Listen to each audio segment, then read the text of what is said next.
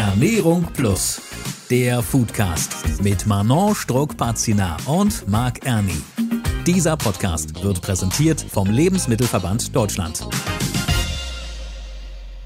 Hallo und herzlich willkommen zu Ernährung Plus. Heute die Folge 15. Ja, der Juli ist auch schon so gut wie vorbei. Das bedeutet, wir sind mittendrin im Sommer. Manon, wie fühlt er sich bei dir bislang so an? Ja, hallo Marc. Also er fühlt sich sehr warm an und äh, wir haben jetzt auch gerade Kita-Schließzeit. Das heißt, bei uns steht jetzt der Urlaub kurz bevor. Ach, das klingt gut. Geht's irgendwo hin? Ja, es geht an die Nordsee und dann zu den Großeltern. Na, das klingt doch auf alle Fälle schon mal nach einer ziemlich entspannten Zeit. Ja, und wir haben heute ein Thema. Schwangerschaft und Stillzeit ist, glaube ich, für Frauen nicht immer ganz so entspannt. Als Mann kann man sich da ja eher zurücklehnen, aber so wie ich das mitbekommen habe, ist das teilweise mit dem Stillen auch gar nicht immer so ganz einfach. Und Schwangerschaft ist ja sowieso ein Thema für sich. Also das stimmt. Ich habe ja auch zwei kleine Kinder und bei mir war das auch sehr unterschiedlich. Bei meiner großen Tochter, die wurde ja sozusagen vor Corona äh, geboren und da bin ich dann bei der Schwangerschaftsgymnastik auch außerhalb der eigenen vier Wände gewesen, so dass mein Mann dann also mit dem Fläschchen gefüttert hat, die abgepumpte Milch. Und deshalb hat das auch ganz gut mit dem Abstillen geklappt, dass wir sie dann auf die Flasche umstellen konnten. Bei meinem kleinen Sohn, äh, der äh, mitten in der Corona-Zeit geboren wurde, ist das alles ein bisschen anders, weil da habe ich die Schwangerschaftsrückbildungsgymnastik dann zu Hause gemacht. Und da war nie die Notwendigkeit, dass ich außer Haus war und er nicht. Und ja, dann hat er die Flasche natürlich verweigert und das war alles ein großes Thema, als ich dann wieder angefangen habe mit Arbeiten. Da musste man so ein paar Tricks anwenden. Also bei uns war das irgendwie so, meine Frau wollte eigentlich nach sechs Monaten aufhören, also abzustillen. Daraus wurden dann aber auch immerhin 15 Monate. Also von daher ging dann auch nicht so einfach ohne weiteres. Die Frage ist nur, bis wann ist das eigentlich gut? Bis wann sollte man das machen? Aber das klären wir ja heute alles. Von daher alles ganz entspannt, denn wir haben ja auch heute wieder eine Expertin mit dabei. Und das ist Dr. Marie Aluvalia. Dr. Marie Aluvalia ist Ärztin und Ernährungsmedizinerin. Sie arbeitet als selbstständige Ernährungsberaterin und hält Workshops rund um das Thema Ernährung in der Prävention und Therapie. Außerdem ist sie Autorin des Ernährungsratgebers Plant Based. Mehr pflanzliche Lebensmittel essen. Hallo. Hallo, guten Tag, ich freue mich hier sein zu dürfen. Ja, sehr schön. Wir freuen uns, dass Sie zugesagt haben. Ja, jetzt fangen wir vielleicht erstmal ganz vorne an. Bevor wir überhaupt über Schwangerschaft und Stillen sprechen können, steht ja erstmal noch der Kinderwunsch. Gibt es da denn irgendwelche generellen Tipps, die Sie haben für Frauen in dieser Phase? Und kann und sollte man vielleicht in diesem Stadium schon ernährungstechnisch aktiv werden? Absolut. Ich denke, es ist wichtiger denn je, auf sich selbst und auf seine Gesundheit an der Stelle zu achten. Ob das nun ist, dass man darauf achtet, dass man einen, mit einem gesunden Körpergewicht in eine Schwangerschaft startet. Also sowohl Untergewicht sollte vermieden werden, als auch Übergewicht, weil es Konsequenzen haben kann in der Schwangerschaft, aber weil es auch das Schwangerwerden schwieriger macht. Darüber hinaus sollte man einmal checken, dass man alle Impfungen aufgeholt hat, also einmal den Impfpass mit zum Arzt nehmen, wenn man dorthin geht, vielleicht nochmal ein Blutbild machen, einmal die Schilddrüsenwerte checken lassen. Das ist so, was man auch von der To-Do-Liste einmal abgehakt haben kann. Und darüber hinaus sollte man natürlich schon mit der Folsäure-Supplementierung anfangen. Ich denke, das wissen die meisten, die einen Kinderwunsch haben, haben das schon mal mitbekommen von Bekannten oder, oder auch vom, vom Arzt, der, der sie betreut. Denn was ganz wichtig ist, die Folsäure ist super wichtig gerade in den ersten Wochen der Schwangerschaft. Und die meisten wissen ja zu dem Zeitpunkt noch gar nicht, dass sie schwanger sind. Deswegen sollte man damit idealerweise großzügig vor der Schwangerschaft schon beginnen. Und natürlich ganz wichtig, Rauchen idealerweise auch schon vorher abstellen, wenn man denn raucht. Und Alkohol natürlich idealerweise auch vermeiden. Wie gesagt, man weiß ja nicht, wann sozusagen die Empfängnis ist oder wann die Schwangerschaft beginnt. Deshalb in der Phase am besten schon ganz drauf verzichten. Und noch ein ganz interessantes jüngeres Schlagwort ist dabei auch die Epigenetik. Das bedeutet Ernährung und Lebensstil, also Rauchen, Bewegen, Ernährung, Stress oder Stressmanagement sind auch ganz relevant für die Gesundheit des Kindes später im Leben, kurz vor der Schwangerschaft und auch während der Schwangerschaft. Ich würde ganz kurz bei den äh, Mikronährstoffen äh, bleiben. Und zwar Folsäure haben Sie gerade schon angesprochen, dass man das am besten ja schon äh, nehmen soll, bevor man äh, schwanger ist, also quasi wenn der Kinderwunsch schon besteht. Und wenn man dann in der Schwangerschaft sich befindet sozusagen, worauf gilt es denn äh, dann zu achten? Also gibt es eine bestimmte Ernährungsform, die man wählen sollte, bestimmte Lebensmittel, die man vermehrt essen sollte oder auch bestimmte Mikronährstoffe, auf die man achten muss, damit die Frau sich quasi gut ernährt, aber damit eben auch äh, das Kind gut versorgt ist. Genau, sollte man absolut. Also ich denke, es ist, ist wichtig, sich vor Augen zu führen, der Körper verändert sich. Also wir haben Stoffwechselanpassungen, wir haben anatomische Anpassungen. Das heißt, wir haben einen höheren Bedarf an Nährstoffen. Aber Früher wurde ja immer gesagt, man isst einfach dann für zwei, weil man isst ja dann sozusagen zwei.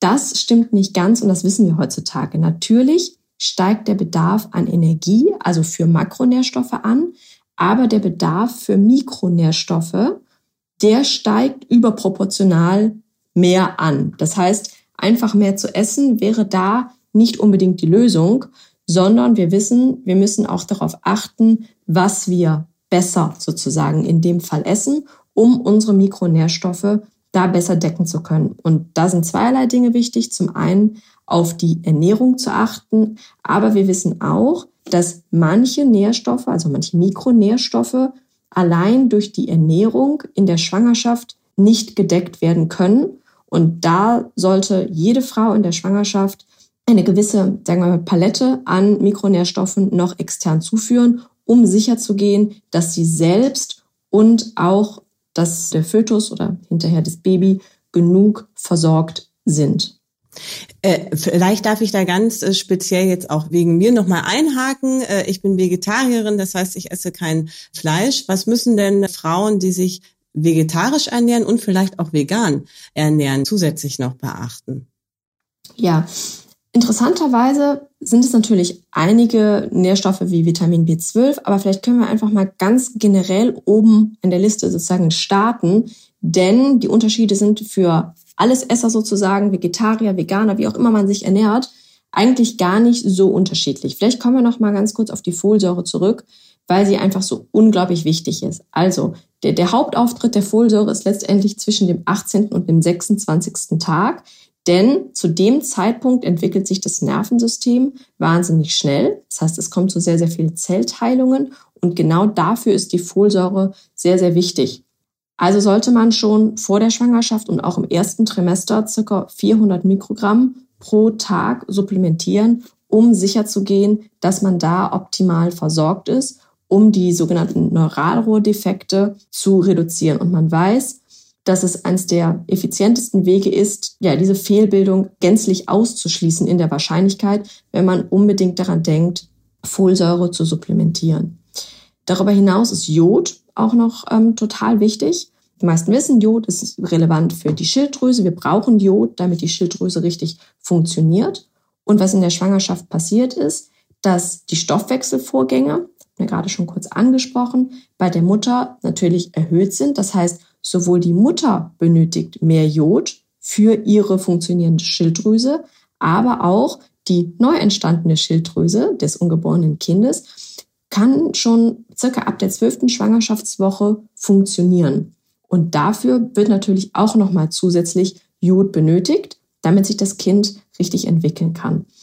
Wir wissen auch hier, eine Jodunterversorgung kann zum Beispiel eine Verzögerung der Gehirnentwicklung mit sich bringen und dies auch später im Leben nicht mehr reparabel. Also absolut wichtig, dass man auch auf die Jodversorgung schaut und dass diese supplementiert werden sollte, weil wir das in der Regel nicht ganz alleine durch die Ernährung decken können. Ja, ich musste ja in der Schwangerschaft auch Omega-3-Fettsäuren zu mir nehmen. Da würde mich auch interessieren, also so grob weiß ich das, aber wofür genau ist es eigentlich tatsächlich gut?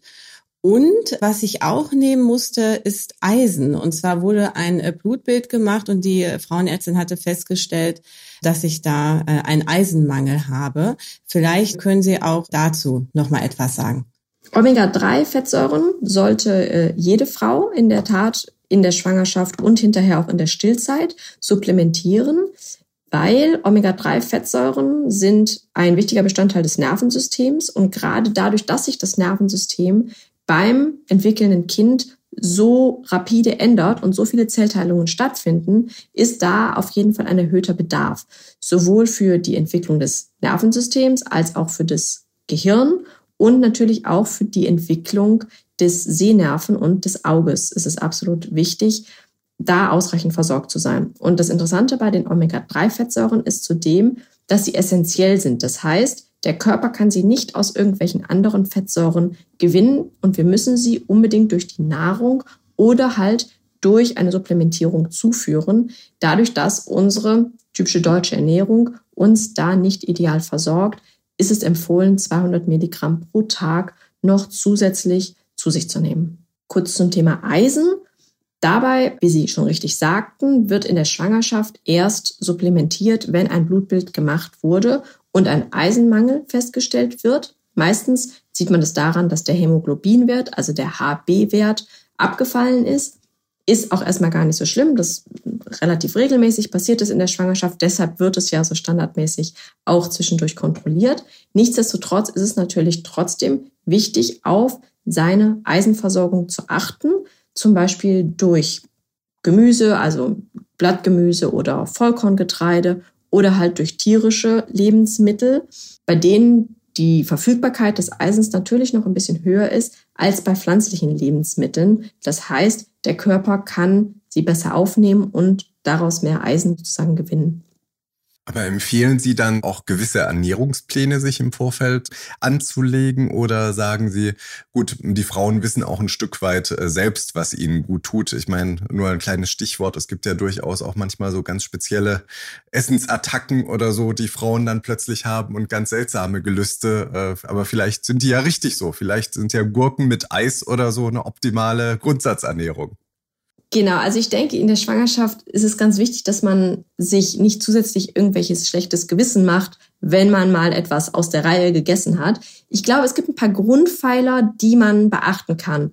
Und das eine ist, dass man unbedingt auf die Qualität der Kohlenhydrate achtet. Denn, vielleicht hat der eine oder andere schon mal das Schlagwort Schwangerschaftsdiabetes zum Beispiel gehört, der Kohlenhydrat- und Insulinstoffwechsel in der Schwangerschaft verändert sich.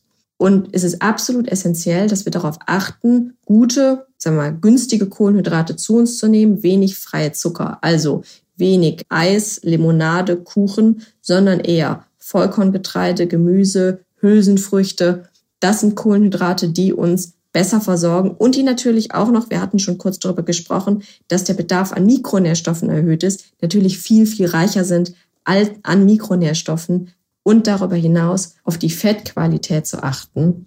Was ja auch ungünstig ist, sage ich mal, ist ja eigentlich das Koffein. Ja. Und äh, ich bin eine viel Kaffeetrinkerin und habe vor den Schwangerschaften auch immer so vier Tassen am Tag getrunken.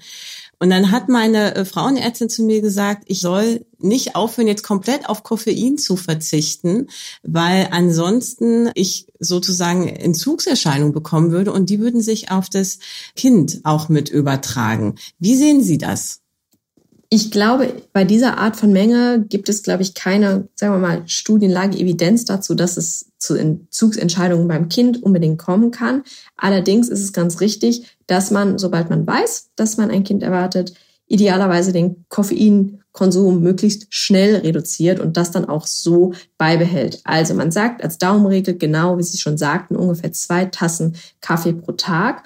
Aber was viele Leute vergessen, Koffein steckt ja nicht nur in Kaffee, sondern auch in Energy Drinks, äh, Cola, was es noch verschiedene andere Sachen da gibt, Kakao, Tee. All diese zählen in die Kategorie Koffein oder koffeinartige Substanzen. Und das muss natürlich alles mit eingerechnet werden.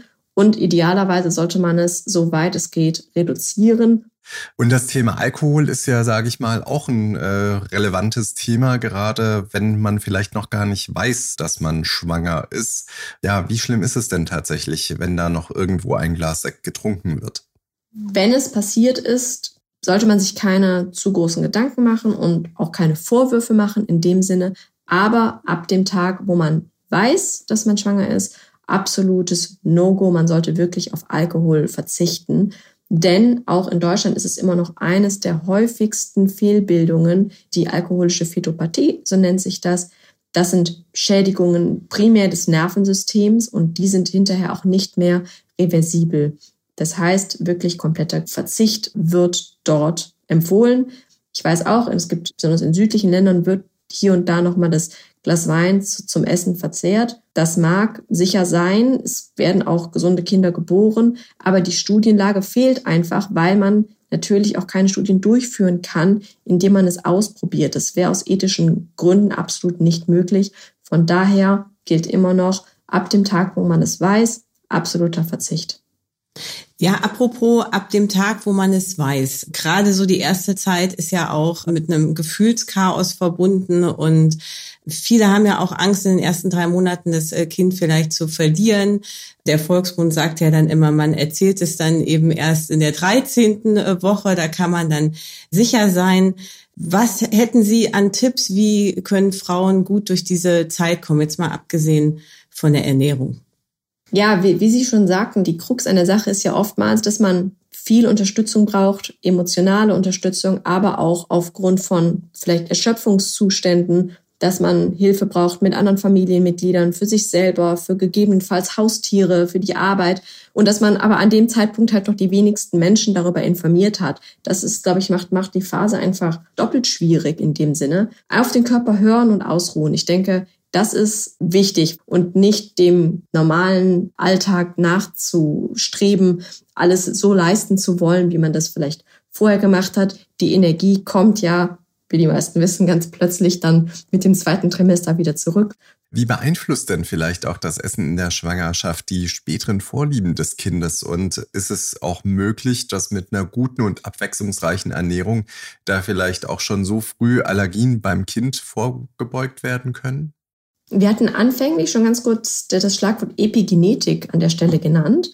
Und wir wissen mittlerweile aus, aus zahlreichen Studien, dass die Ernährung der Mutter sowohl vor der Empfängnis, aber primär während der Schwangerschaft einen Einfluss hat auf das Kind im späteren Leben. Es gibt gar nicht so viel Evidenz, die sagt, ich esse gerne eine Mango, mein Kind isst auch gerne eine Mango. Aber wir wissen zum Beispiel, dass es Übergewicht beeinflussen kann und zum Beispiel auch Diabetes Typ 2. Das heißt, wir legen wirklich in der Schwangerschaft durch unser Verhalten den Grundstein für ein gesundes, langes Leben des Kindes später. Zum Thema Allergien, da gibt es tatsächlich heutzutage eher den Ansatz zu sagen, eine ausgewogene, abwechslungsreiche Ernährung ist die beste Empfehlung, um Allergien hinterher zu reduzieren. Also nichts gezielt weglassen, sondern einfach so, wie man sich abwechslungsreich vor der Schwangerschaft ernährt hat, auch während der Schwangerschaft das so weitermachen. Ja, und wenn man es dann geschafft hat, ist das Kind da. Und dann geht's ja auch schon direkt weiter mit weiteren Fragen. Stillen oder Fläschchen ist dann immer ganz oben. Warum heißt es denn, dass Stillen viel, viel besser sein soll? Das ist eine sehr, sehr spannende Frage. Man geht heute in den Drogeriemarkt und man sieht Regale um Regale mit verschiedenen äh, Formula-Milchs oder Muttermilchersatz. Aber es hat noch keiner geschafft, die Muttermilch so exakt nachzubauen, wie sie eigentlich ist. Das finde ich wahnsinnig beeindruckend. Ich habe meine Doktorarbeit zu dem Thema damals geschrieben. Und es gibt ein paar ganz besondere Stoffe, die sind nur in der Milch drin, also in der Muttermilch drin. Das sind zum einen die HMOs. Das sind Stoffe, das sind im Prinzip Fasern wie Ballaststoffe, die auch in Obst und Gemüse drin sind. Und diese Fasern gelangen natürlich in den Magen-Darm-Trakt des Kindes und werden dort von den guten Bakterien verstoffwechselt. Und das sorgt dann dafür, dass zum Beispiel der Stuhl, also der Darminhalt, saurer wird, was dafür sorgt, dass sich sozusagen ungünstige Keime dort nicht so wohlfühlen. Und das ist die dritthäufigste Komponente der Milch, finde ich total beeindruckend. Hauptkomponenten sind natürlich auch die Kohlenhydrate und Proteine und Fette, aber das hat einen sehr, sehr hohen Stellenwert in der Muttermilch. Es wird heutzutage tatsächlich biosynthetisch nachgebaut, also es wird, es ist Teil von Formulamilch heutzutage. Dann natürlich noch die Antikörper in der Brustmilch. Ich denke, das ist auch allgemein bekannt. Die sind nicht nur zur Abwehr von Bakterien und Viren da, sondern die helfen natürlich, dass wieder weniger Infektionen entstehen. Setzt das Frauen dann aber nicht auch so ein bisschen unter Druck, weil was machen, wenn es einfach nicht klappen will? Absolut. Ich denke, das muss immer an erster Stelle mit genannt werden, Das ist, sagen, die Idealvorstellung, wenn alles klappt. Aber es kann auch nicht klappen. Es kann so sein, dass es in der Schwangerschaft irgendwas äh, nicht nach Plan lief und das Kind vielleicht früher geholt werden musste und die Mutter deshalb vielleicht selbst in einer körperlichen Verfassung ist, in der sie gar nicht stillen kann. Es kann zu einer Entzündung der, der Brust kommen, was dafür sorgt, dass abgestillt werden muss. Es gibt eine, eine lange Liste an Dingen, die dafür sorgen, dass das Kind nicht über die Brustmilch ernährt werden kann. Man muss allerdings auch sagen, dass in Europa natürlich die uns zur Verfügung stehenden Alternativen, also die Formulamilch, schon sehr, sehr weit sind. Also das ist sehr, sehr gut. Und dass natürlich auch das Wasser, womit diese Formulamilch zubereitet wird, auch gut und sauber ist, so dass nicht so viele Nachteile entstehen, die primär Infektionen halt auch sind, wie in weniger entwickelten Ländern. Und wir richten uns ja immer nach den Empfehlungen der WHO und die schließt natürlich sozusagen die globalen Empfehlungen ein.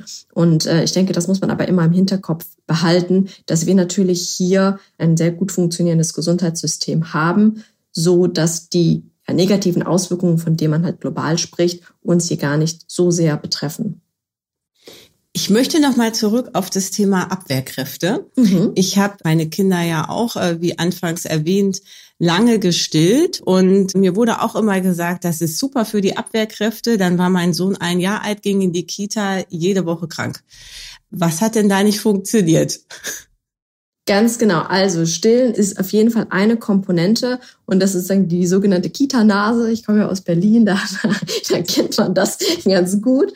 Sagen wir mal so, äh, das Immunsystem ist wesentlich vielschichtiger als zu sagen, die Lösung ist Ernährung für alles oder ist Stillen für alles. Das ist natürlich ja eine, eine, eine viel, viel komplexere Sache. Wenn wir von Vorteilen von Stillen sprechen, dann sind die natürlich auch weitestgehend statistisch zu betrachten. Das heißt, es gibt riesige epidemiologische, also auf gesellschaftlichem Level angelegte Studien, die zeigen, dass gestillte Kinder gewisse Vorteile haben gegenüber Kindern, die mit der Flasche gefüttert sind.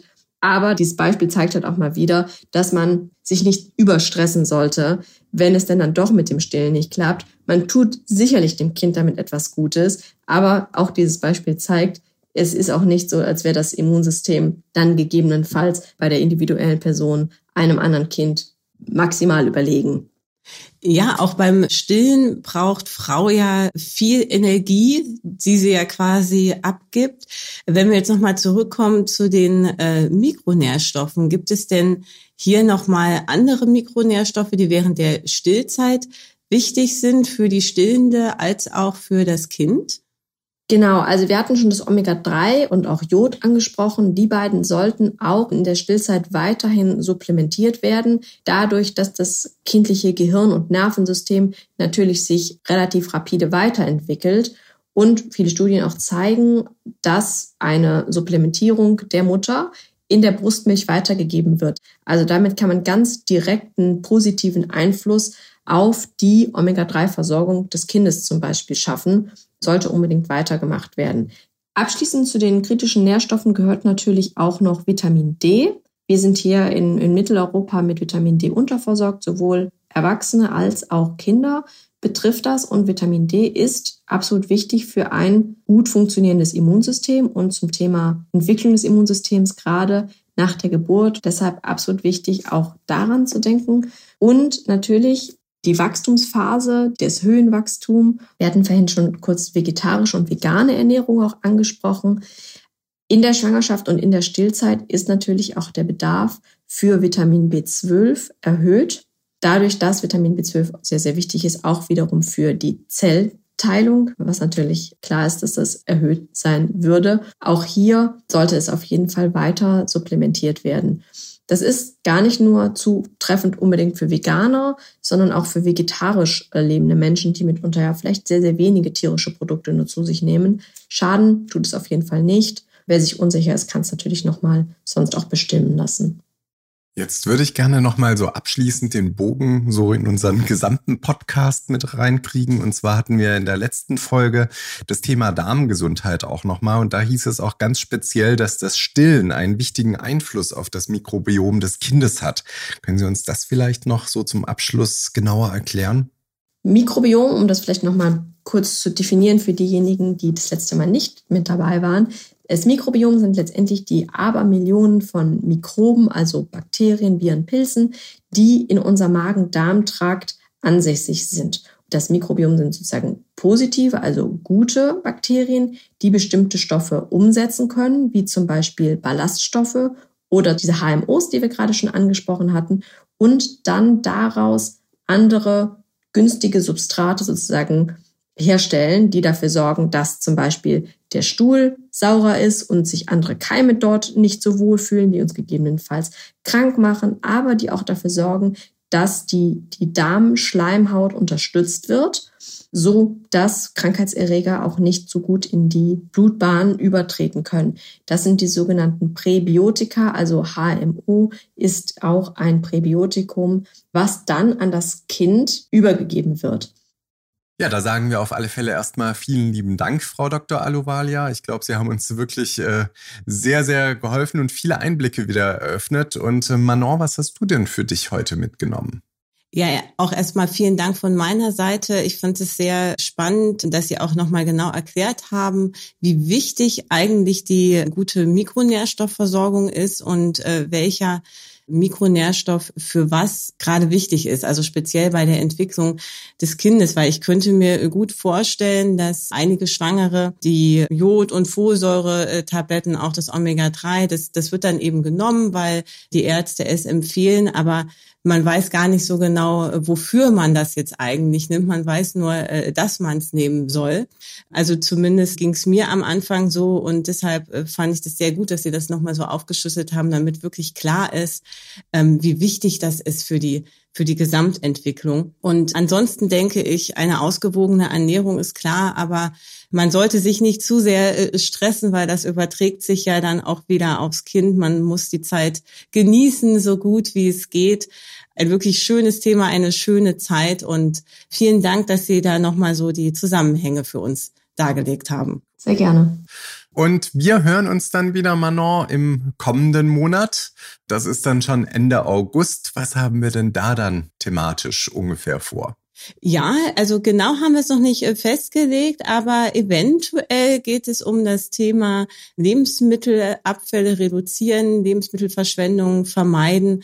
Da könnte ich mir gut vorstellen, dass wir auch darüber mal sprechen. Gut, dann sagen wir erstmal bis dahin und wünschen eine schöne Zeit und Manon dir dann erstmal einen wunderschönen Urlaub an der Nordsee. Vielen Dank, euch auch eine schöne Zeit. Dankeschön, bis dann. Tschüss. Tschüss. Ernährung Plus, der Foodcast. Immer am letzten Mittwoch im Monat neu. Dieser Podcast wird präsentiert vom Lebensmittelverband Deutschland. Alle Folgen bei podnews.de und allen wichtigen Podcast-Portalen und Streamingdiensten.